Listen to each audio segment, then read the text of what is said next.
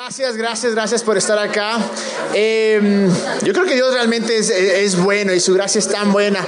Sé que esta noche tenemos, eh, obviamente, los, los panas, nuestra familia que siempre viene, pero sé que también tenemos mucha gente que nos visita. Así que quiero darle la bienvenida. Gracias, gracias. Em, esta noche tenemos una, una bendición súper especial. Em, tenemos un invitado directamente de España que se llama Alex San Pedro. Muchísimos de ustedes lo conocen. Así que un aplauso. Eh, el Alex ya habló en la primera reunión, fue realmente espectacular. Y, bueno, eh, un poquito del, del, Alex quería contarles. Yo me acuerdo, eh, cuando me contaron de Alex, comencé a escuchar sus prédicas, sus canciones. Y me acuerdo que fue tan espectacular. el día de ayer escuché una prédica que se llamaba el, ¿cómo se llama? La propuesta de Jesús. Y claro, inmediatamente dije, chuta, este man de ley va a ser el típico que la propuesta de Jesús es, tienes que ser pobre, enfermo, estúpido, sepárate de todo el mundo, métete en un claustro. Pero dije, bueno, como está un poco así, él ya estaba hasta medio sufriendo, la verdad. Así es que me, pude, escuché, escuché la, la que fue espectacular, hermosa. Algo que me llamó mucho la atención es, es lo que decías antes, esto de que la santidad en verdad es meterse ahí con la gente, amar a las personas como amó Jesús. Así es que démosle un fuertísimo aplauso que Alex ha venido a bendecirnos. Así es que Alex, es todo tuyo. Gracias. Gracias, Muy buenas noches ya, ¿qué tal? ¿Todo bien? Sí. Bueno, estoy encantado de estar aquí mientras lo solucionan. Ahí está, este tiene pinta de saber de pianos. Y eh, la primera canción que quiero compartir con mis amigos bueno, ahora sí, muy buenas noches a todos. la verdad es que estoy encantado de estar en un espacio como este para compartir acerca de, Dios y de nosotros y de nuestras cosas. y uh, bueno, la, iglesia, la esencia de la iglesia a veces creo que se ha perdido en el camino y, quiero comenzar cantando una canción que se titula Sal y de las primeras veces que la canté eh, estaba en un concierto de un superstar cristiano, ¿sabes? Estas superestrellas que hay por ahí. Y, y yo estaba de telonero y cuando terminé de cantarla casi me echan del escenario. Y desde entonces la canto siempre que puedo porque soy muy vengativo, muy rencoroso y esta es mi venganza particular. Es una canción que es un diagnóstico quizá de mi vida, porque sabéis que la iglesia, dice Dietrich Bonhoeffer, un teólogo alemán, eh, es la única institución que solo tiene sentido cuando sirve a aquellos que no forman parte de ella.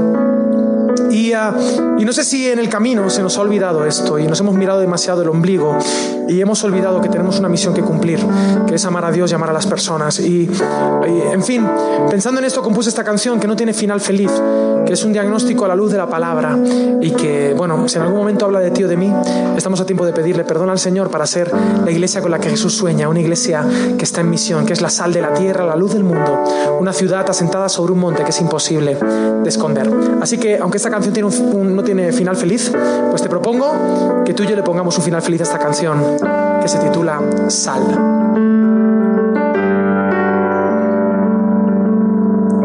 Tengo una Biblia que no habla,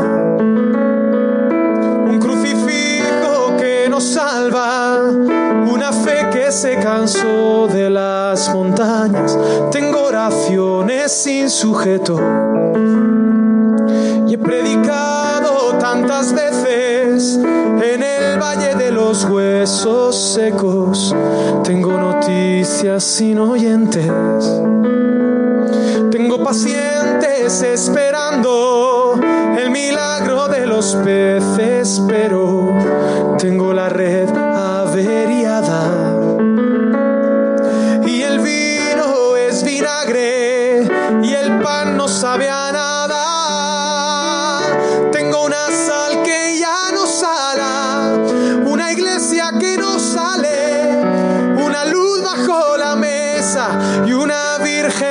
en el templo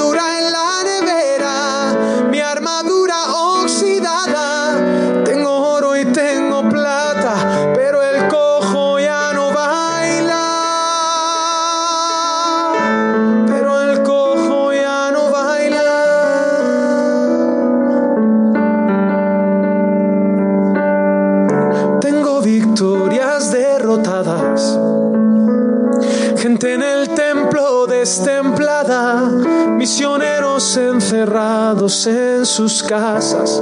Tengo la ofrenda en el banco, las promesas caducadas.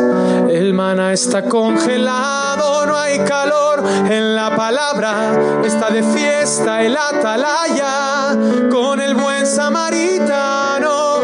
Ya no sufren como hermanos, son cristianos sin agallas. Tengo una sal que ya una iglesia que no sale, una luz bajo la mesa y una virgen despistada, la levadura en la nevera, mi armadura oxidada. Tengo oro y tengo plata, pero el cojo ya no baila. Tengo una sal que ya no sala, una iglesia que no sale,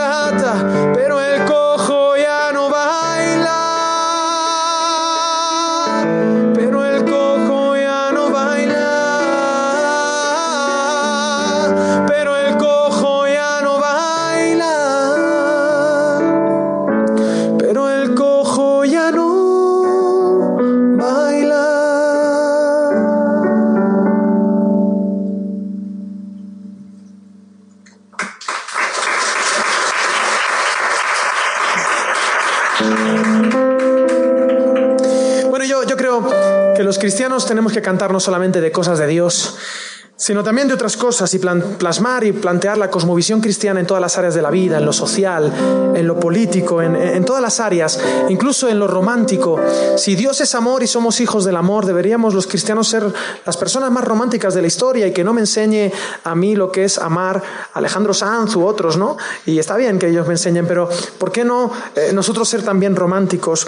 Y la Biblia está llena de romanticismo. Hay un libro, de hecho, dedicado exclusivamente al amor erótico entre un hombre y una mujer. Y bueno, toda esta explicación teológica y bíblica es porque voy a cantar una canción de amor erótico. Que necesito una excusa para hacerlo. Eh, esta canción se titula Mi Galaxia. Sí, porque todos los amores son de Dios, ¿no? Los ha creado Él. Los verdaderos, los que no están distorsionados, ¿no? Todos los amores sin egoísmo. Y el amor erótico es también de Él. Ese amor de pareja dentro de un contexto, ¿verdad? De seguridad y de amor mutuo y entrega incondicional como Dios. Esta canción se titula Mi Galaxia y es un poco friki. ¿Sabéis lo que es un friki? Un nerd aquí. ¿Sería un nerd? ¿Sí, algo así? Bueno, en España friki. Y ah, es como si Sheldon Cooper hiciese una canción de amor, el de The Big Bang Theory. ¿De acuerdo? Así que nada, se la dedico obviamente a mi preciosa mujer, que además es ecuatoriana, es de Guayaquil. Eh, sí, gloria a Dios por la inmigración. Y. em, problemas con eso. Y. em, bueno, va, que tengo que luego predicar, ¿eh? Voy a cantar la canción Mi Galaxia. Adelante. Desde el centro de tu ser, la gravedad me atrae a ti y no hay forma de escapar de tu atracción y tu fuerza interior, todo tu magma y tu calor. En tus ojos veo que quieres salir y me deslumbra tu mirada, cual constelación de Orión y la aurora boreal de tu cabello y una lluvia de estrellas me sorprende en tu pasión, en las gotas de sudor que hay en tu cuello.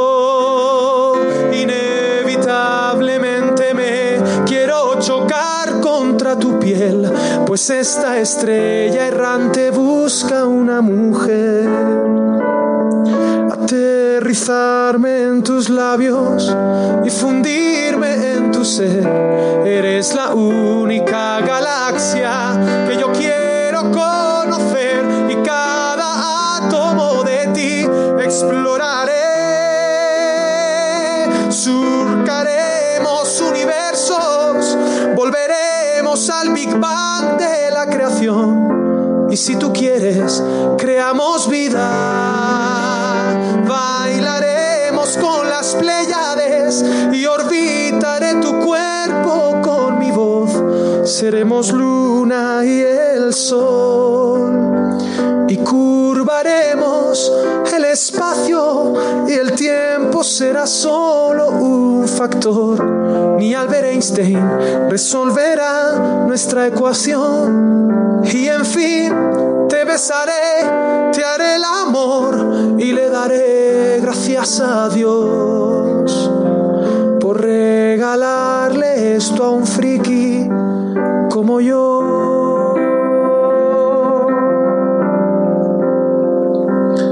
Dijo Dios, sea la luz, y de repente fuiste tú, mi lumbrera y el planeta en el que habito.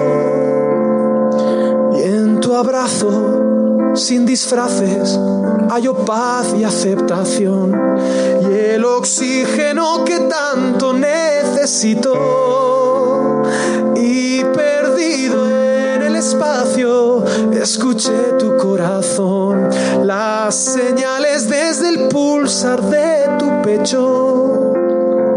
Y cruzaría todo el cosmos por tener la sensación de partículas que estallan en tus besos.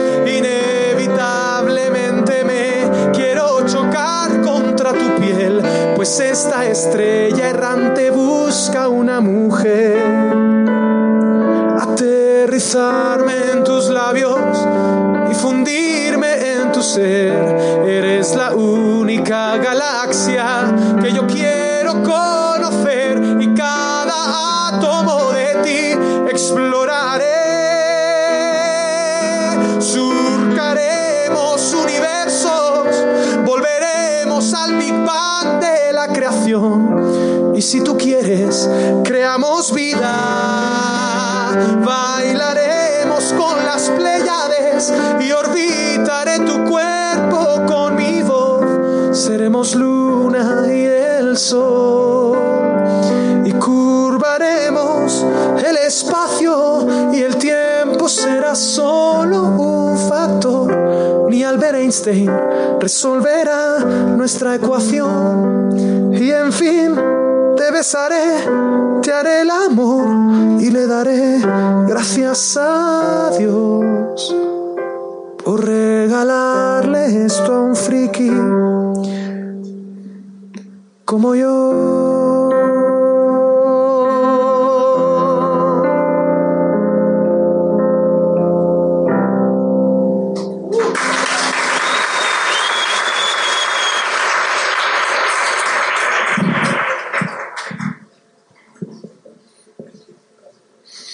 ¿Esto es anís? No. Bueno.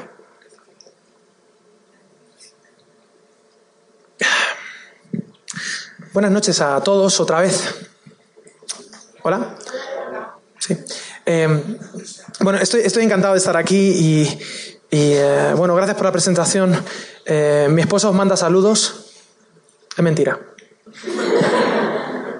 Lo que pasa es que como toda la gente lo dice a veces, no, mi esposa te manda salud, tu esposa no sabe dónde estás, ¿no? Pero bueno, eh, eh, me llaman me, llaman Alex San Pedro, pero yo no me llamo así, ese es mi nombre artístico, mi nombre de artista, ¿no?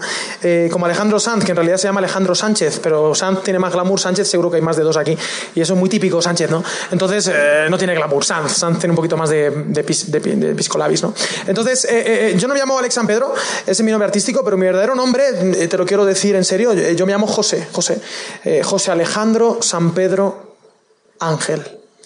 Y estos apellidos tan santitos y angelicales que he heredado de mis padres me dan una apariencia de piedad que no tengo. Ni soy tan bueno ni soy tan santo. Y, y una de las cosas que como iglesia a veces hemos fallado es que la iglesia parece un teatro. ¿Conocéis la canción Teatro? Lo tuyo es puro teatro. Y a veces el cristianismo es un teatro y, y se ha convertido en, en, en, en un teatro. Eh, y Jesús, Jesús, Jesús es genial. Eh, Jesús hablaba de muchas cosas y, era siempre políticamente incorrecto, aguantaba todos los pecados, pero había uno que no soportaba.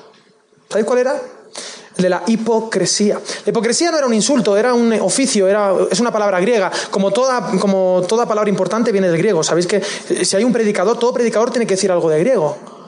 Y si no se lo sabe, se lo inventa. O sea, algo de griego hay que decir, si no, no es trigo limpio, ¿no? Y las palabras en griego son muy importantes, ¿no? Crisis, eh, psicología, yogur, todas las palabras en griego son muy importantes. Y hipocresía, hipócritas, el hipócrita era el actor griego que se ponía una máscara, ¿no? Eh, y Jesús, a lo que, lo que más le gusta a Jesús es la gente auténtica. Eh, yo prefiero la sinceridad atea que la hipocresía cristiana. Y ah, por eso me encanta escuchar a Jorge Drexler y me encanta escuchar a Joaquín Sabina, que además es español y es un genio de la literatura y de las letras. Eh, pero no compré sus discos. Em, la cuestión es que eh, a veces hablamos, los que se suben aquí parecen gente perfecta y nada más lejos de la realidad. Eh, Dios me tiene a mí en terapia ocupacional, eh, me tiene restaurándome porque estoy bastante roto y, mi vida pues deja mucho que desear todavía, hay muchas cosas que tengo que mejorar, pero ahí voy, ahí voy, ahí voy. Y intento ser cada vez más parecido a Jesús, que es de lo que se trata ser humano. Y, en fin, en, esas, en esas estoy. Y me gustaría que por favor, cuando nos juntemos, seamos auténticos, seamos nosotros mismos, porque Henry Nowen, un autor, es un sacerdote eh, que me gusta mucho, un autor, eh, ya falleció hace poquito. Él tiene una propuesta, muchos libros, eh, uno se llama El sanador herido, otro se llama El retorno del hijo pródigo, pero él tiene una frase que dice, detrás de todo personaje perfecto siempre hay una persona que llora. Quitémonos las máscaras de perfección, quitémonos las máscaras de autosuficiencia y, seamos auténticos, seamos nosotros mismos, seamos gente sincera, que se sincera delante de Dios y que, y que vive de acuerdo a lo que Él, él pide de nosotros, pero reconociendo que, que no damos la talla, que, que, que somos a veces, por lo menos en mi caso, un auténtico desastre. Porque si no somos perfiles de Facebook encarnados. ¿Tenéis perfil de Facebook? Uy, yo lo paso tan mal con los perfiles de Facebook. Yo tengo crisis matrimoniales por culpa de los perfiles de Facebook de otros matrimonios. ¿Son tan extraordinarios? Los otros matrimonios son extraordinarios, son perfectos. Aquí, 5 de la mañana, llevándole el desayuno a la cama a mi mujer. Y, está el típico marido y le hace una foto ahí con, el, zumo de naranja natural recién exprimido, con un croissant, 0% materia grasa, con jamón de pavo, eh, que, acaba de matar al pavo, lo ha cortado, lo ha... Y mi mujer me dice, Ale, ¿dónde está mi zumo de naranja natural? Y digo, Geraldine, yo qué sé. Aparte se hacen una foto aquí con mi perrito y sale siempre el perrito de Scotex. Scotex es lo que es el papel higiénico. Eh, Scotex tenía un hay un perrito que es la mascota de Scotex, es un perrito que creo que es un golden o es un un golden, ¿no? Un golden bonito, un cachorro bonito, precioso, que, que, con el papel higiénico parece que está en las Olimpiadas de Barcelona 1992, haciendo así siempre cosas preciosas. Y yo, claro, el agravio comparativo, yo veo a mi perra, yo tengo una perra que es muy rebelde y se llama Leia, ¿vale? Y es medio husky siberiana, y su padre era husky siberiana, siberiano, pero le abandonó antes de nacer y tiene trauma, pues no, no conoce a su padre. Bueno, un des terrible. Mi perra tiene una crisis de identidad muy fuerte. Ella cree que es de pura raza siberiana, pero nada que ver. Bueno, una lucha, no te imaginas lo que es. Pero aparte, muy rebelde. Y, y claro, yo veo al Golden este súper bueno y veo a mi Leia y desastre. Y todo, todo es terrible.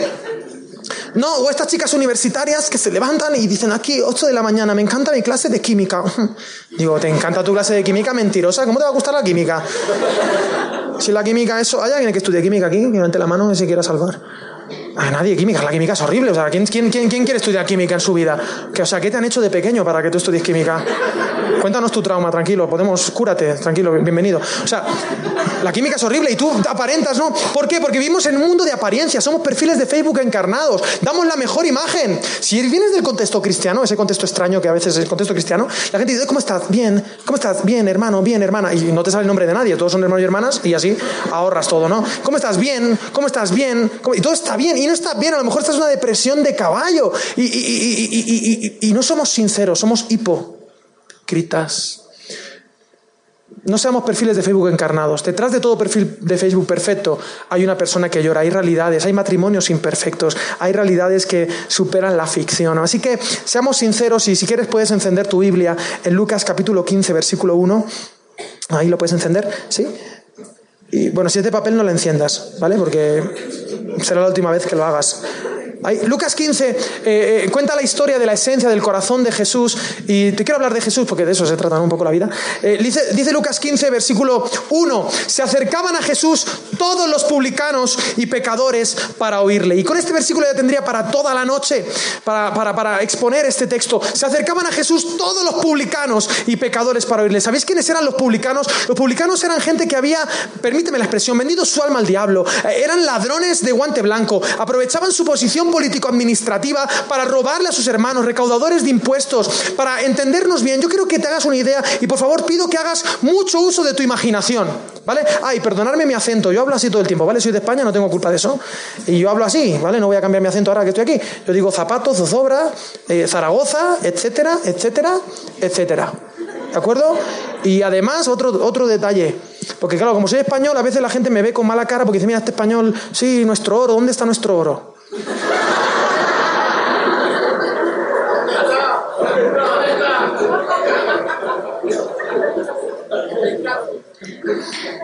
La gente me viene haciendo bullying a mí con el tema este, que digo, menuda herida de, corazón de hace 500 años ya, una herida amargura ahí, digo que eso está podrido ya, cúrate. Pero bueno, yo voy a responder, me dice, no, que si nos llevamos el oro, que si no, yo voy a aclarar este tema de una vez por todas ya aquí en Juan. ¿De acuerdo? Que si nos lo llevamos, si no nos lo llevamos, que si... Sí, nos lo llevamos todo. Todo. Aquí no, no dejamos títere con cabeza, oro que vemos, oro que nos llevamos. Eso es nuestra naturaleza española.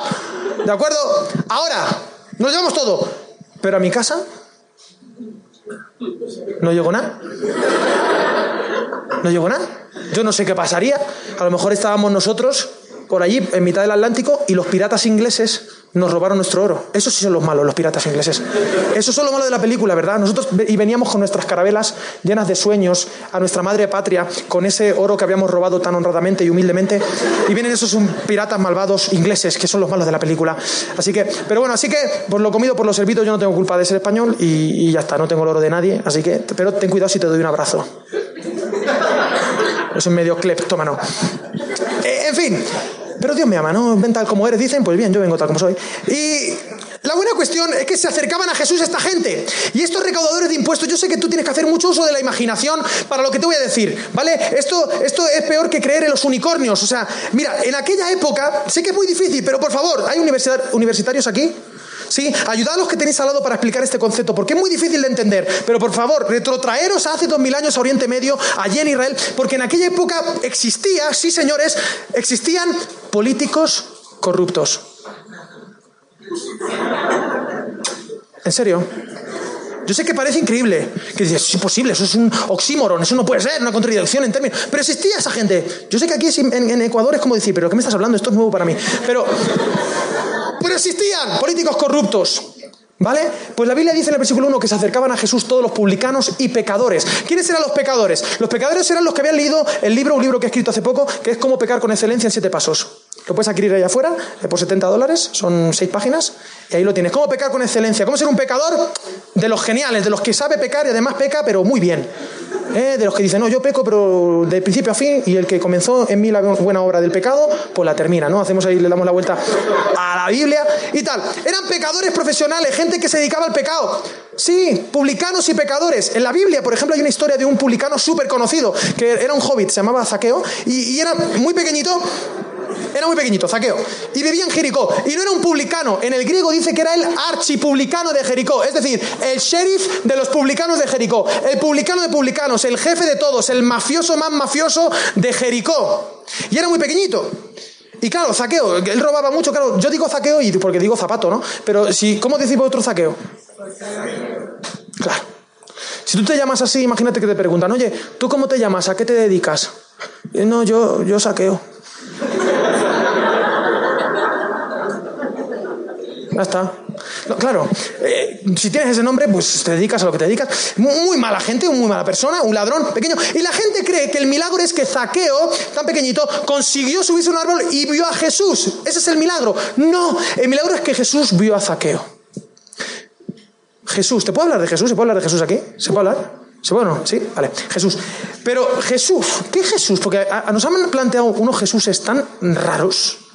Jesús ha sido de todo, ¿no? Pero hay que volver a Jesús, lo hemos llenado de cosas y hay que destapar a Jesús y volver al Jesús de los evangelios. Un Jesús que era siempre, siempre políticamente incorrecto, un Jesús que no dejaba indiferente a nadie, un Jesús que contaba parábolas muy raras y, que era muy, muy contestatario. Él, hizo la parábola del buen, del buen palestino. ¿La conocéis? La llaman la del buen samaritano, pero hoy en día sería como llamar la parábola del buen palestino. Hacía cosas raras, no dejaba indiferente a nadie. Jesús, Jesús el de los evangelios. Porque si te puedo hablar de Jesús, ¿habéis visto las películas de Jesús? ¿Habéis visto alguna película de Jesús de estas en el cine? ¿Eso sí? Sí, me cae mal ese Jesús.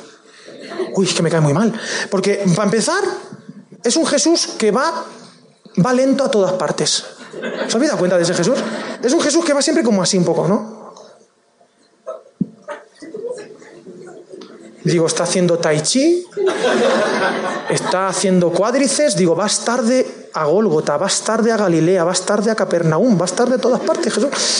Y aparte Jesús siempre como con una cara como de miedo, siempre asustado, como esperando algo. ¿Sí? Y, y, con una mirada perdida siempre en el infinito, ¿sabes? Medio zen, ¿no? Un poco.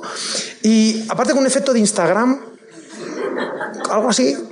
Y luego hablando raro también, ¿no? Diciendo cosas como, pégame aquí ahora pégame aquí.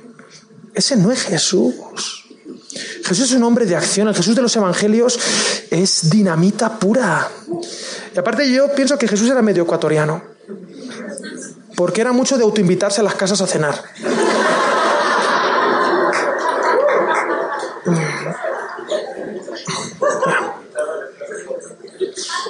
Aquí en Lucas 19, cuando va a, lo de Zaqueo, se queda así mirando a Zaqueo, lo ve y dice, Frodo, baja.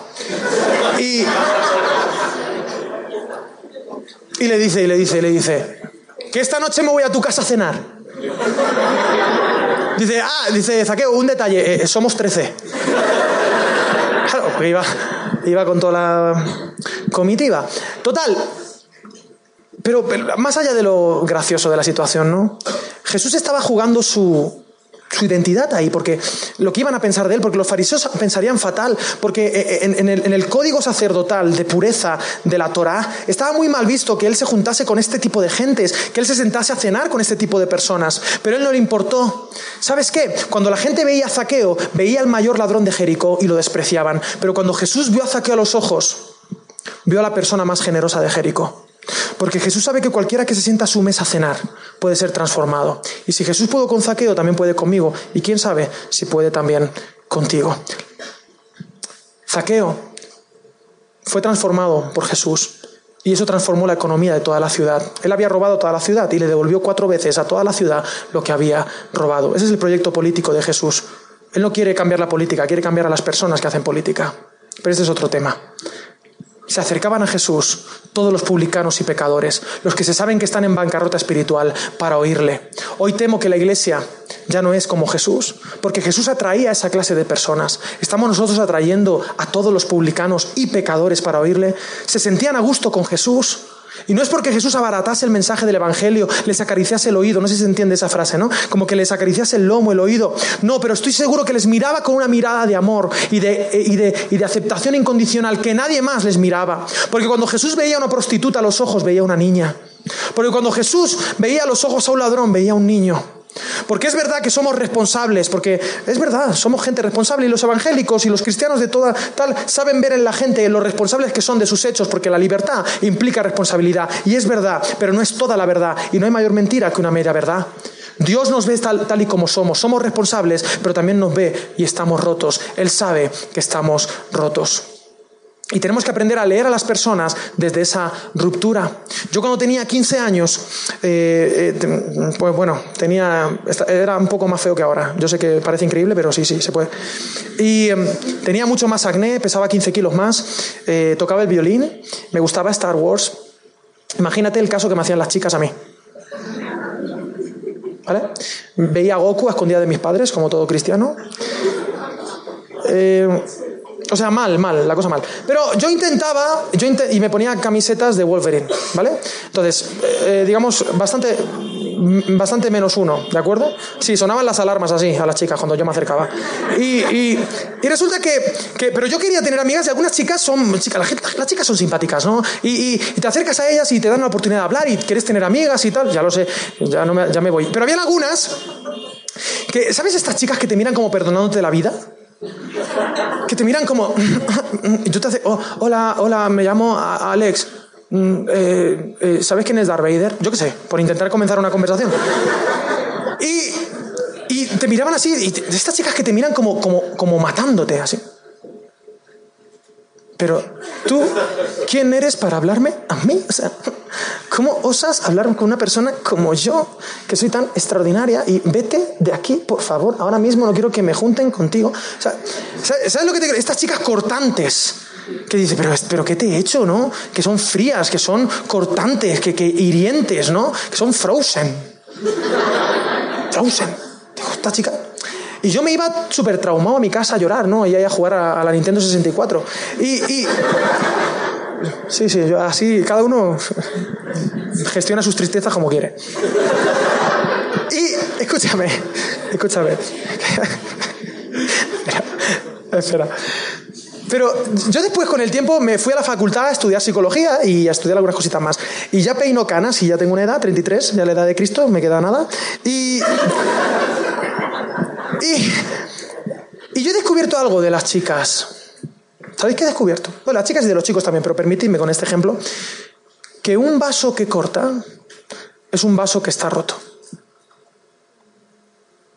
Siempre. He aprendido a intentar ver a la gente como Jesús la veía. Detrás de la seguridad, detrás de las amenazas, detrás siempre hay dolor, siempre hay una ruptura, porque todos aquí estamos rotos. En Génesis 3 todo se destruyó. Estamos rotos. ¿Conocéis la historia, las narrativas del Génesis, de Génesis 1 y Génesis 2? cuando se crea el Edén y todo era bueno y bueno en gran manera y estaba Dios orgulloso de sí mismo. Bueno, había algo que no estaba del todo bien, que era cuando, cuando Dios dice, no es bueno que el hombre esté solo. ¿Os acordáis de esa parte? De, la narrativa, de las dos narrativas de la creación del Génesis. No es bueno que el hombre esté solo. Que yo me hago una pregunta, ¿había pecado en el Edén o no? No, se supone que no, en, la cosmovisión eh, de esta creación no. Pero entonces yo me pregunto, ¿qué estaría haciendo Adán solo?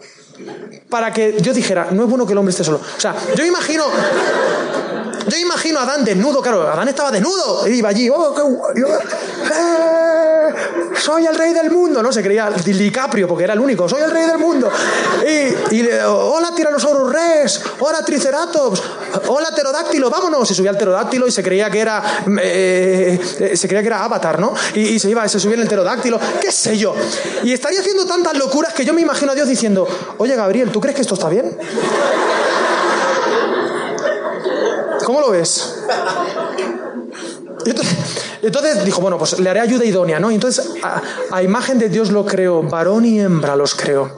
La imagen de Dios está varón y hembra, están los dos. ¿eh? Cuidado con este machismo que a veces hemos dicho, ¿no? No, la imagen de Dios es el amor, es el amor de pareja, es ahí donde se refleja el amor, porque Dios es amor y Dios es eterno, Padre, Hijo y Espíritu Santo. Alá está solo, es un Dios solitario que crea esclavos para que le sirvan, pero el Dios cristiano no.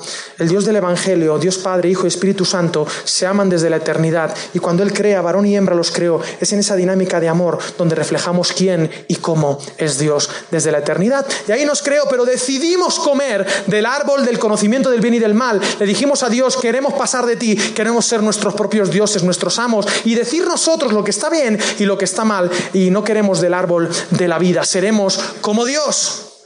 Y así decidieron y tuvieron consecuencias. Que yo, mira, yo no soy misógino, sabéis que es la misoginia, ¿no? Odio a las mujeres. Eh, eh, eh, yo no soy misógino, pero yo tengo una conversación pendiente con la abuelita Eva.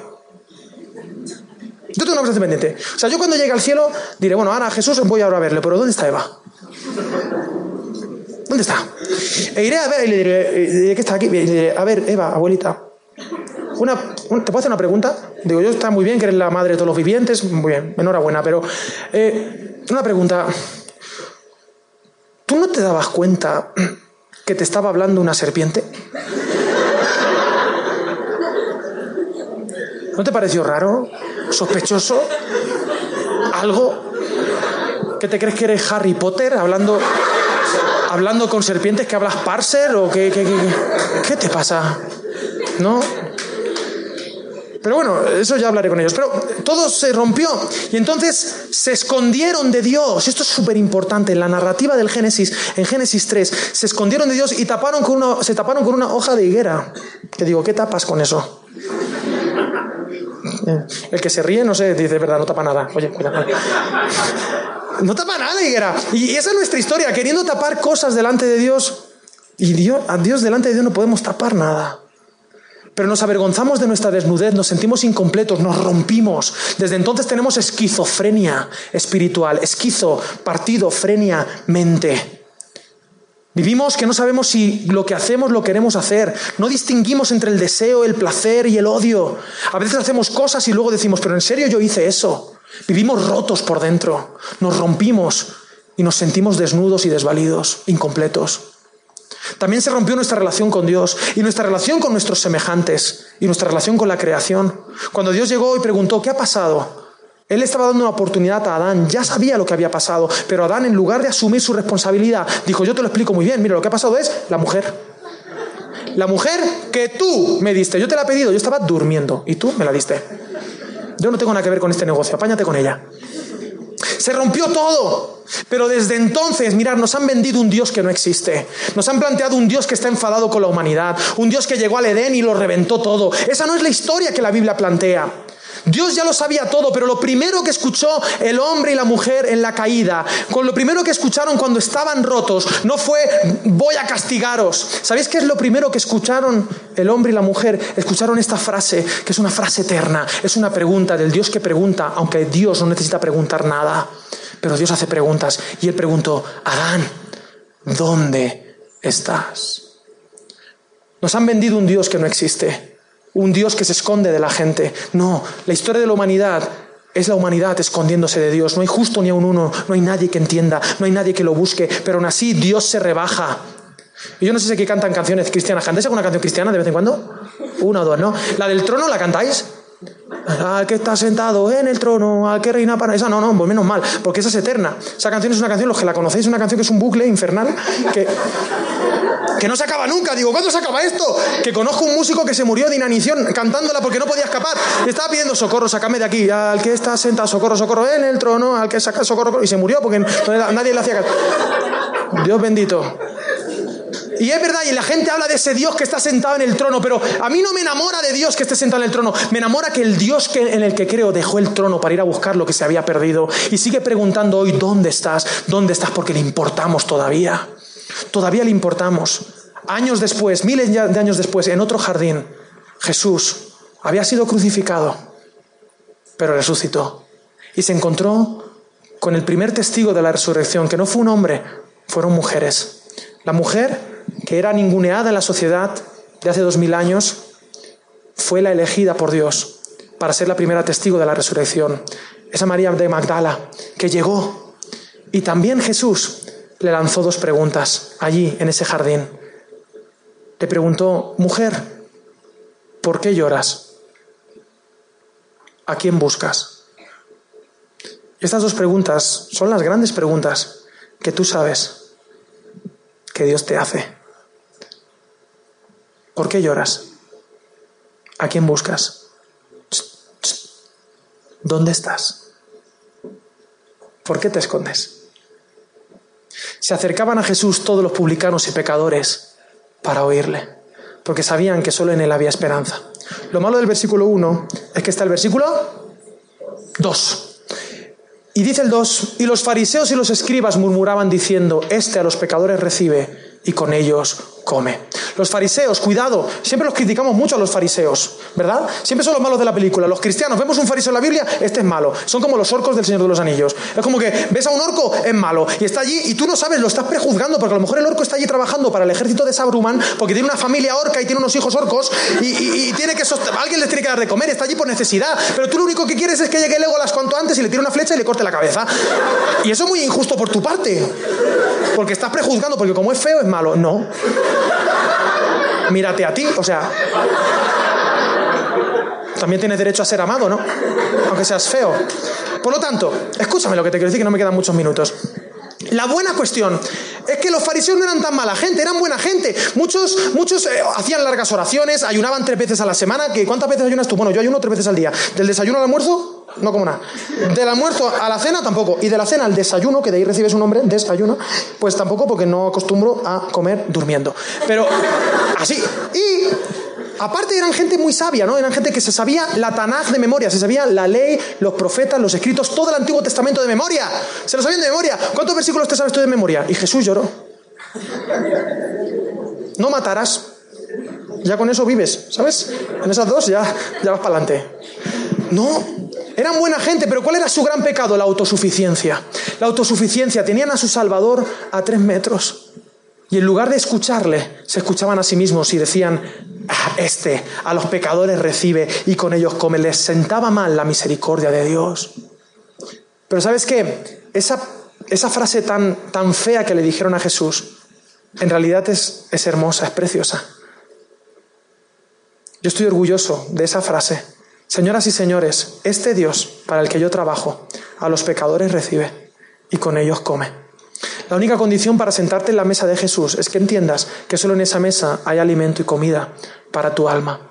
Si tú eres un pecador, si tú eres una persona que sabe que no das la talla, entonces Jesús te dice, me caes bien, te invito a cenar, pago yo.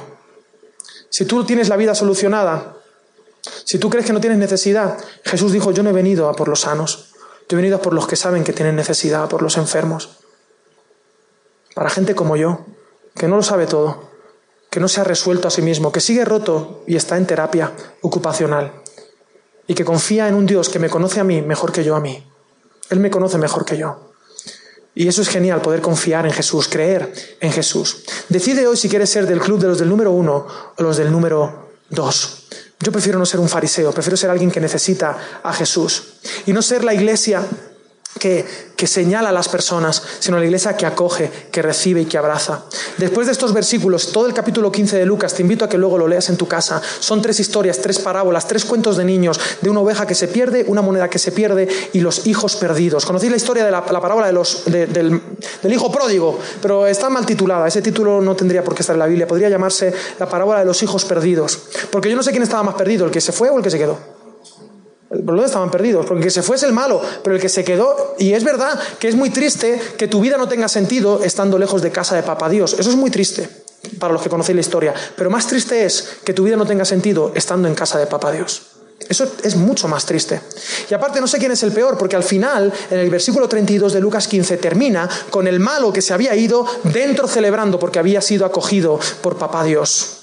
Había sido abrazado, besado, antes de que pidiera perdón. Pero afuera estaba el hermano mayor, el hermano mayor autosuficiente, que condenaba a Dios Padre por tener misericordia de los pecadores. Ese es el Dios que plantea la Biblia, un Dios extraordinario, un Dios sin límites. La Biblia dice que Él es espíritu, que Él es indomable, que es incontrolable y que Él ama con locura, que no sabe hacer otra cosa que amar desde la eternidad, porque Él es amor, está en su esencia, en su identidad. Y cuidado con ser un hermano mayor envidioso para aquellos que estáis aquí, que quizá venimos de un bagaje eh, eh, cristiano o eclesiástico. Cuidado. La, envidia eh, es terrible. Toda la, Biblia está llena de hermanos mayores envidiosos. Por ejemplo, Caín y Abel. Caín mató a Abel por envidia. Se cargó por envidia a un cuarto de la población mundial. Cuidado, ¿verdad?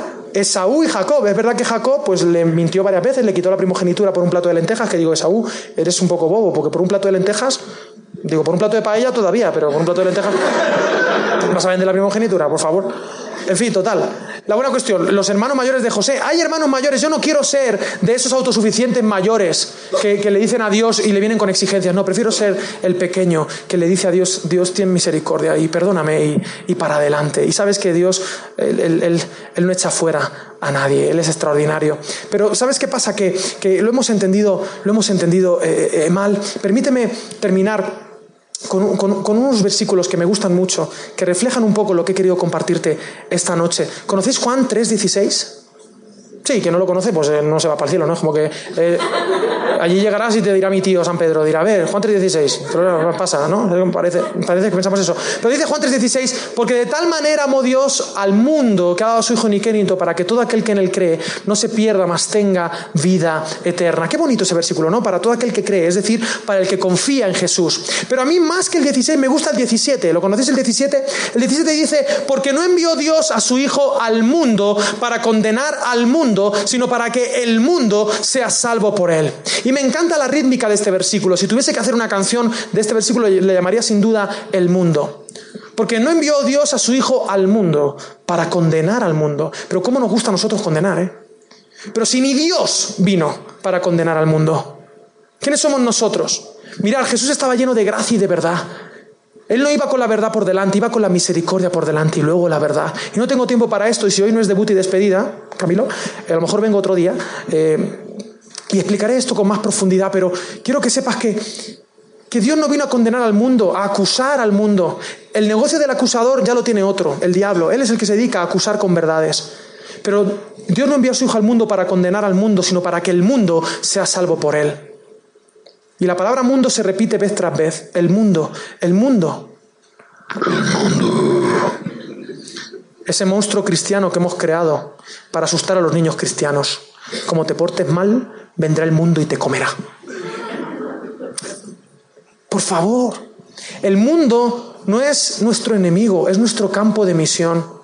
Dice Calvarz en su resumen, en un resumen que voy a hacerte de 4.000 páginas, te lo ahorro ya ese libro, en su, en su teología sistemática. Él dice, Dios es Dios, pero es Dios para el mundo. El mundo es mundo, pero es amado por Dios. Y el mundo se encuentra con Dios en su palabra, Jesucristo.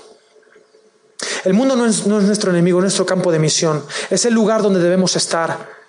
A veces el planteamiento cristiano es alejarse del mundo, pero ¿sabes qué? Jesús oró contrario a ese proyecto cristiano de alejarse del mundo. Él dijo, no te ruego que los quites del mundo, sino que los guardes del mal. Como tú me enviaste a mí, así yo les envío a ellos. La, eh, creación está esperando, dice eh, Pablo, la manifestación de los hijos de Dios.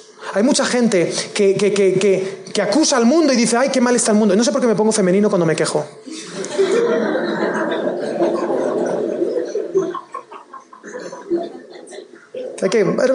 yo, como psicólogo veo positivo conectar con tu lado femenino como hombre también un poco, ¿no? Un poco. Hay que gestionar, gestionar. Eh, pero se, ponen como, ay, es que el mundo está fatal. Es que el mundo, mira qué pecado, es que esto es increíble. Es, es lo peor que ha pasado en el mundo. Qué mal está el mundo. Y nos quejamos y señalamos al mundo, pero eso es tan absurdo como decir, ay, qué oscura está la oscuridad. Es absurdo decir eso. ¿Por qué? Porque la oscuridad, por definición, es oscura. ¿Quién tiene la culpa de que la oscuridad esté oscura? ¿De qué? La ausencia de luz, la falta de luz. ¿Y quién es la luz? Pues tú y yo. Tenemos que asumir la responsabilidad como hijos de Dios, de que Dios nos ha llamado no a señalar al mundo, sino a cogerlo, a abrazarlo, a ser la sal de la tierra, la luz del mundo. Una ciudad asentada sobre un monte que no se puede esconder como Gondor, la ciudad blanca, frente a las puertas del Hades de Mordor. Allí tiene que estar. Y no te rías de Tolkien. Porque Tolkien era un hijo de Dios. Mira, esto no lo he dicho antes. Tengo tres minutos más. Sí, tres o cuatro. Es que no sé, muchos. ¿Sí, en serio? No, pero dime la verdad. Sí, no es por decir que yo, a veces los predicadores que se alargan, digo, que alguien le pega un tiro ya. Ah, estoy bien, vale, vale, vale. ¿De quién estoy hablando? De Tolkien, ¿no? Tolkien, mi amigo Tolkien. Tolkien era un hijo de Dios que amaba a Jesús y que era tan creativo, que creó un mundo. Claro, sabía tantos idiomas que se aburrió y entonces inventó idiomas. Se inventó el élfico, el orco, el, idioma de los enanos, el de los numeroneanos negros, el de los humanos, el de los hobbits. Eh, el, élfico, qué bonito es el élfico. ¿Habéis escuchado el élfico? Eli, lari, lari, lari. Lari, lari, lari, lari, lari. qué bonito el élfico, yo quiero hablar élfico. Mucho más bonito que el inglés, ¿dónde va a parar? Tolkien que genera un mundo extraordinario y entonces él, él, nos anima, nos anima a ser la iglesia. Bueno, ¿sabéis que Tolkien, por ejemplo, él tenía un amigo súper ateo? ¿Lo conocéis? Él tiene un amigo súper ateo que era, Tolkien era profesor de, creo que de Oxford en ese momento o de Cambridge, no me acuerdo, bueno, de una universidad de estas chulas. Y, y tenía un compañero que era 20 o 30 años menor que él, que era súper ateo, pero que le dijo, oye, he escrito esto y le dejó leer y fue el primero que leyó el Hobbit y él quedaba todos los martes, creo, o los lunes, creo que los martes. Los martes por la noche, este amigo suyo más joven que él iba a casa de Tolkien y hablaban de mitos, de mitología, de un montón de cosas, de frikis así, de, movidas, ¿no? De sus cosas, ¿no? Y, y un día este joven salió de la casa de Tolkien, después de hablar de Jesús con él, convencido de que Jesús era un mito, pero era el mito verdadero. Días después, este joven conoció a Jesús de manera personal, tuvo un encuentro con Jesús y este ateo que salía en la radio, que constantemente iba en contra del cristianismo, se convirtió en el abanderado del Evangelio del siglo XX. Todos lo conocéis, es C.S. Lewis, C.S. Lewis, el autor de las crónicas de Narnia, de mero cristianismo, de cartas del diablo a su sobrino, del diablo propone un brindis, de, El gran divorcio, de, de tantos y tantos y tantos libros, el peso de la gloria. Por favor, eh, ¿por qué? Porque un tipo como Tolkien no le tenía miedo al mundo.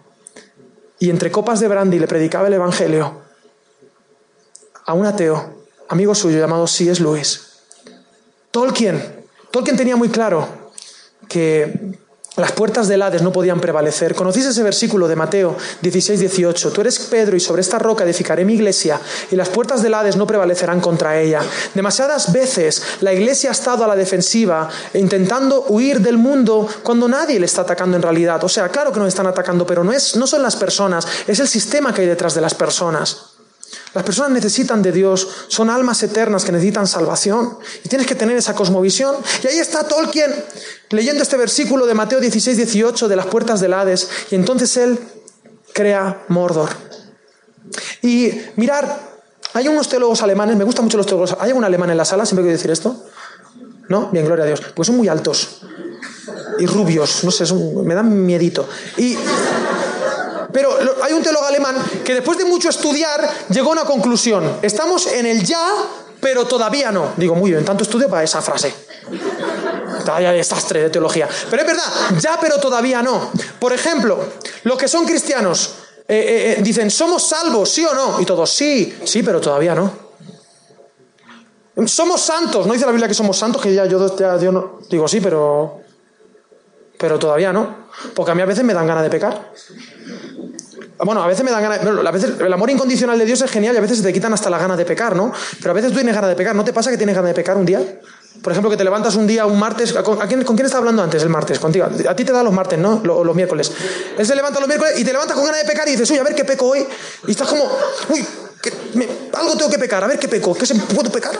Y se te ocurre algo, uy, este pecado voy a hacer, vale. Y vas y pecas porque Dios respeta tu, tu, libertad. Y pecas, pero ya no pecas igual, ya no pecas tranquilo. ¿Te acuerdas cuando pecabas antes de ser cristiano? Que pecabas y no. Bien, pero ahora pecas y, uy, esta no pecas tranquilo. ¿Por qué? Porque el Espíritu Santo está ahí, está Dios en ti y suenan las alarmas. Eh, eh, eh, error, error. Y, uy, ¿qué pasa? Porque Dios te persigue, porque estás vivo y cuando te haces una herida te duele. Ahora, si tiras a pecar y no te duele, cuidado, ¿eh? Porque estás muerto. Estás muerto. Porque a los vivos le duelen las heridas. A los únicos que no le duelen las heridas, ¿sabes qué pasa? ¿Quiénes son? Los Walking Dead. Y aparte de pecador, eres feísimo. Que es peor. Digo, porque uno es pecador, pero por lo menos es guapo. Bien. Pero es que eres feo. ¿Me hago entender? Un Walking Dead. Ahora, si estás vivo, si te duele, hay esperanza. No pasa nada, tranquilo. Hay algo ahí que está trabajando. ¿Sabes qué? Eres santo, dice el Señor, pero todavía no. Todavía tienes que trabajar. La santidad, cuidado, nos han hablado tan mal de la santidad. Los fariseos del versículo 2 pensaban que la santidad era alejarse de los pecadores. Uy, uy, yo con esto no me junto, con esto no me junto, con esto no me junto. Señor, Anís, conviértelo. Todavía no me sale, necesito que estoy en nivel 3 todavía. Creo que tengo que tener nivel 6, más 3 en ataque, más 2 en transformación de agua en, cosas. Algún día me saldrá. Los fariseos, la santidad era alejarse de los pecadores. Jesús dio un giro copernicano a la santidad. Y dijo, no, no, la santidad es acercarse a ellos, abrazarlos, transformarlos y que el amor de Dios los transforme, les ame, les convenza. Porque Dios te ama tanto que te ama tal y como eres, pero te ama tanto que no te va a dejar tal como estás. Claro. Yo quiero que la gente me quiera tal y como soy, pero quiero que me quiera tanto que si ven que yo no puedo solo con algunas cosas, me ayude y me lo diga. Hay que querer mucho a una persona para decirle lo que piensas con, con cariño y con amor. ¿Me hago entender? A pesar de este acento terrible que tengo y digo zapato y todo eso. ¿Sí? ¿Somos santos, sí o no? Sí, pero todavía no. ¿El reino de Dios está aquí? Sí, pero todavía no. ¿Sabéis qué? Estamos en el ya, pero todavía no. Y en el ya, pero todavía no, la iglesia no puede quedarse de brazos cruzados. La iglesia tiene que estar en el mundo, transformando el mundo. Lo hemos hecho. Somos los responsables de muchos inventos, los hospitales, las universidades muchos de los derechos, la abolición de la esclavitud. Por supuesto que sí, los derechos civiles en Estados Unidos. Somos responsables de, muchas, de muchos avances, pero eso no quita que hagamos autocrítica. Es una de las cosas geniales que como iglesia tenemos que hacer.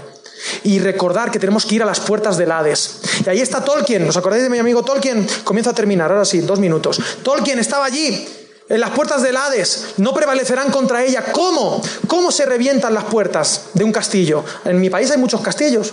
¿Cómo se revientan? Con un ariete. Las puertas de los castillos tienen quicios y cuando tú con un ariete golpeas, tienes que reventar la puerta, tienes que reventar los quicios, desquiciar la puerta. La iglesia es llamada a desquiciar las puertas del Hades. El Hades no es el infierno, es un concepto eh, griego que tiene que ver con el mundo de los muertos. Nuestro lugar todavía no estamos en casa, tenemos que estar acampados en las puertas del Hades y estar allí para intentar traer vida, para intentar, porque todavía no, todavía no ha terminado la historia. ¿Habéis visto la última batalla del Señor de los Anillos por la Ciudad Blanca? Señoras y señores, esa es la mejor batalla rodada de la historia del cine. O sea, esa batalla es épica, esa batalla es alucinante. Allí pelean todos, pelean los elfos, pelean los enanos, Gimli, hijo de Gloin, pelean hobbits, pelean humanos, pelean dragones negros con caballeros que son espíritus negros. Y hay una mujer que revienta al caballero negro, le corta la cabeza a un dragón negro y le revienta al espíritu negro. Hay elefantes con cuatro cuernos, hay orcos, hay de todo, hay espíritus verdes que son imparables. Y terminan ganando. La batalla ya, ya la han ganado. Y cuando termina la batalla, veis a Aragorn, hijo de Arathor, heredero de Isildur, rey de Gondor, conocido en la comarca como Trancos, que había vuelto con la espada Narsil recién forjada. Era el rey, el rey que vuelve. Fijaros, fijaros Tolkien. Tolkien cómo hablaba de Cristo, el retorno del rey se llama la tercera película. Y ahí está Aragorn, en la ciudad blanca, arriba, en el lugar donde está el trono. Yo si hubiera sido el director, hubiese terminado la película ahí. Ya no hay más que pelear, ya está todo vencido, ya se ha rodado la, mejor eh, eh, escena de lucha, ya. Pero dice Aragorn, todavía no. Porque está Frodo Bolsón y Sansagal Ganji en las laderas del Monte del Destino y el anillo que representa el pecado, que crees que te da poder, pero te domina y te controla, todavía no ha sido derretido, destruido. Así que Aragorn dice, este no es nuestro lugar, nos tenemos que ir a las puertas de Mordor. Y se van cuatro matados. Se van allí eh, el Gimli, el Legolas, el Aragorn, Pipín y Meriadoctuk. Y se van para allá, con cuatro más. Y esa es la iglesia. ¿Qué te crees que es la iglesia? ¿Son cuatro matados? Somos cuatro diferentes, hay de todo. Hay algunos que tienen orejas feas como elfos. Hay algunos pequeñitos, con barbas desaliñadas. Hay gente para todo. Esa es la iglesia y están allí en las puertas de Mordor, allá asustados. Pero era el lugar donde tenían que estar hasta que... Me hago entender. Termino. Ya cuando digo tres veces termino, es como decir Beetlejuice, Beetlejuice, Beetlejuice. ¿Vale? Ya termino.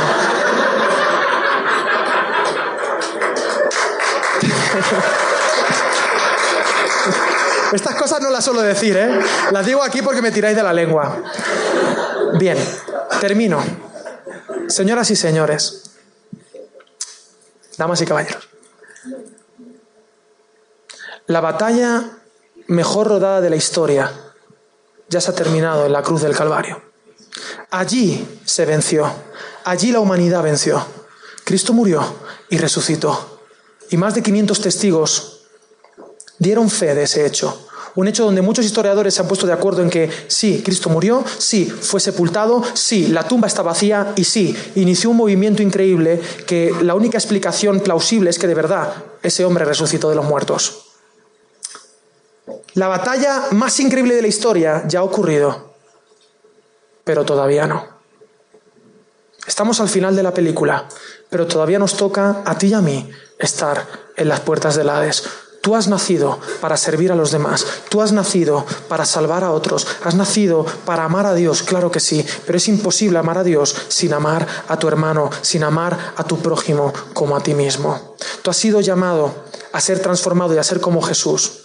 Y tú serás tú, tu verdadero tú, en la medida en que te acerques a la persona de Jesús. Tu verdadero yo, tu verdadera libertad está escondida en mi Jesús. Él fue el humano más humano de la historia. La gente dice que es muy divino, sí, pero él fue muy humano, muy humano, totalmente humano. Él es de hecho el humano. Y yo quiero invitarte a que entiendas que has sido llamado a estar ahí, en la brecha, en el mundo, aunque no seas de este mundo.